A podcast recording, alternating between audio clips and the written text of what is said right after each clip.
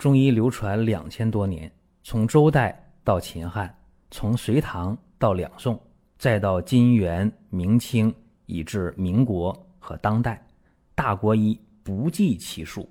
从理论也好，到实践也罢，值得学习的太多了。我们一起去寻宝国医。各位，本期的话题与酒有关。叫做解酒方法知多少？我相信啊，很多爱喝酒的人，或者有些不爱喝酒、不得已喝酒的人，这期音频是有很大帮助的。所以各位认真来听，包括家里边就有呢，整天喝酒的人，你帮他听一听，错不了。这个酒啊是好东西，酒呢。也是坏东西，为啥？少量饮酒啊，防病治病有益于健康，但是长期过量饮酒，或者说喝到假酒了，啊，说的文明一点，喝到劣质酒了，怎么样？伤身体呀，对吧？甚至会造成各种各样的复杂的结果。世界卫生组织啊，就说了，说酒精中毒是当今世界范围内的一大公害，因为酒毒啊是可以伤害到全身各个主要的脏器。首先伤谁？有时候伤胃啊，喝多了吐，不是，首先伤的是肝，因为你过量的长期的饮酒或者饮用劣质的酒，会造成酒伤。酒的伤害，这是传统医学中医说的。那么现代医学说什么？说哎，你这酒精性肝病，哎，对吧？这大家很熟悉是吧？酒精肝，它首先来讲就是饮酒造成的一个直接的后果。而且关于酒的问题呀，这说来就话长了。在《黄帝内经》当中啊，就有用泽泻呀、白术啊去治疗酒疯的方子。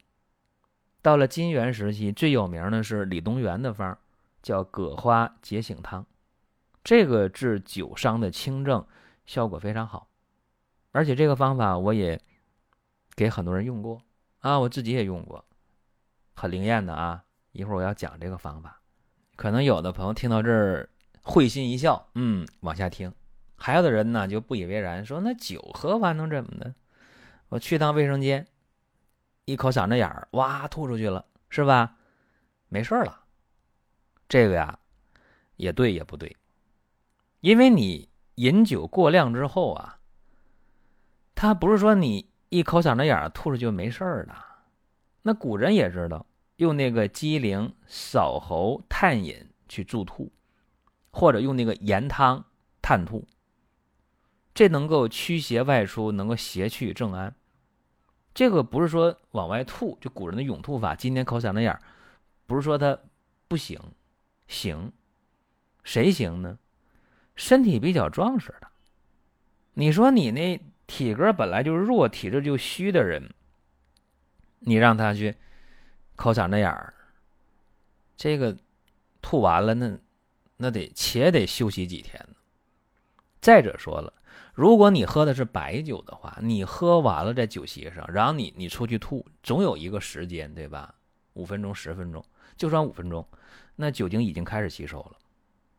一说这有人嗯点头了，对吧？哎，我喝完酒，我转身抠嗓子眼去吐去，就五分钟，我还是醉了，是吧？很难受，尤其是高度的啊这样的酒，所以喝完酒了，喝多久了，喝的不舒服了，你吐肯定是好事儿，但注意吐的时间。也要注意你喝的是什么酒，还要考虑自己的体质问题。不管怎么讲啊，喝完酒吐了，那一定要多喝点流食啊，喝点热乎乎的粥，养养胃气，这错不了。再一个，就是说喝酒啊，我刚才讲用那个粥养胃气，一定粥要非常非常的烂啊，粥要熬得很烂乎。这个粥，古人讲究糜粥，以糜粥滋养。那么，我刚才说那个叫葛花解醒汤啊，大家对这特别感兴趣是吧？就迫不及待了，有点儿。那我现在就解密啊，免得大家着急。我们在听节目的过程当中啊，想说的话、想问的事儿，可以通过评论来实现。如果说身边人也需要这个内容，你可以转发一下。再有啊，就是关注的事儿，点关注不迷路，下回还能继续听。另外，大家可以关注一个公众号，叫“光明远”，阳光的光，明天的明，永远的远。这个号啊，每天都有内容的持续更新，方便大家了解最新的动态。点赞、关注、评论、转发这几个动作一气呵成。感谢各位的支持和捧场。葛花节醒汤用什么呢？用人参、白术、茯苓。啊，其实不止这些啊。我分析一下：葛花、砂仁、白蔻仁各十五克，木香、茯苓、人参、白术、青皮、陈皮各五克，神曲、干姜、猪苓、泽泻各十克。这是我的这么一个经验啊，用这量就挺好。具体用法呢？这古人是把这些药研成末，用白开水调服，啊，一次呢服用三千，就九克，啊，我觉得这样现代人可能不容易接受。就刚才我说这个方这个配比，你正常的煎药就可以了。一说煎药，有人来不及了，说不行，我这醉酒了很难受，你给我煎三遍，再让我喝，那一个多小时过去，多难受啊！其实真没有必要啊！煎完三遍药汁兑一起。针对那家里边喝酒已经烂醉如泥的人，醉得正难受的、正吐的人，很不舒服的人，那你就不用等着煎三遍这个药，你就煎一遍，赶紧就给他喝，然后肚里有药了，溶空了，对吧？你再把那两遍煎完啊，药汁兑一起，然后没事频频饮用，这就可以了。一般一副药啊，对于酒醉的人就挺好，毕竟这个方它有分消酒湿、温中健脾的作用啊。喝完之后头也不疼，啊胃也不难受，挺好。或者有经验了，大家在喝酒之前，你就把葛花解醒汤，你就给它备上一壶啊。我再把这方重复一遍啊：葛花、砂仁、白蔻仁各十五克，木香、茯苓、人参、白术、青皮、陈皮各五克。神曲、干姜、猪苓、泽泻各十克，煎三遍，药汁兑一起啊，装壶里，装杯里。这甚至可以说是在喝酒之前就来点或者在酒席上你就可以放保温杯里边，就没事喝两口，真的啊，不容易醉酒，很好。或者你喝完酒马上就喝，家里有准备啊，这也很好。当然啊，还是量力而行。说那本身酒量就不太好，那你非要多喝。说有有酒胆儿没酒量，那个我们也不是很建议啊。说那样也遭罪。再一个就是你长期去喝酒的话，体内的这个湿啊、热呀，那一定是多的。所以怎么办呢？很多人就喝的血脂、血粘也高了，血压也高了，甚至血糖也高了。针对这样的人来讲啊，我觉得。最好的方式就是就近找中医，针对你的身体的状况，给你去用药，啊，用中药调一段。你无论是清热利湿养阴的方法，还是芳香化浊的方法，这你得具体用药，看具体的情况。甚至你这个已经饮酒啊，这叫什么叫酒精中毒也好，或者是酒精依赖也好，你长年累月的喝，一喝二十年、三十年。这个就是酒毒湿热之邪呀，已经在体内比较盛了。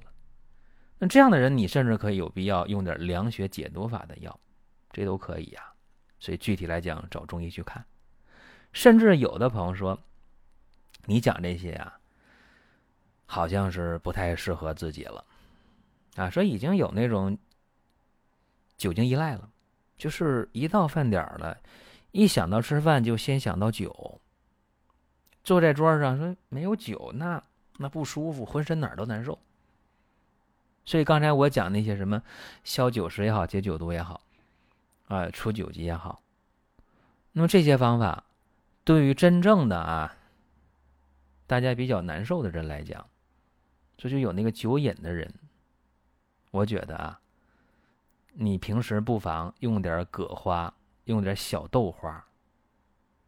你看葛花、小豆花，这都有卖的啊，一比一的比例，等份的啊，你给它打成粉末。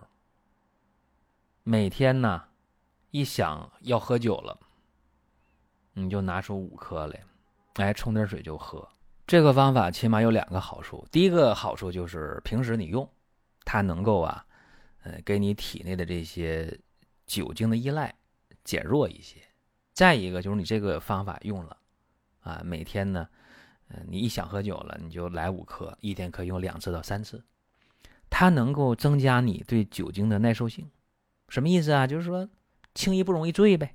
哎，这是备急千金药方里的这么一个饮酒令人不醉方啊。当然，我不提倡说你把这方子用完之后了，你就逮着谁都找谁喝啊，谁也喝不过你，不是那个意思。主要是让你尽快的摆脱酒精的依赖。所以今天啊，这期音频我觉得听到人是有福气的，尤其是大家。学会两个方起码对吧？然后呢，也能知道说啊，喝酒是这么回事啊，啊，不同的伤害有不同的解决的办法。好了，希望大家呢都能够客观的去看待酒的文化。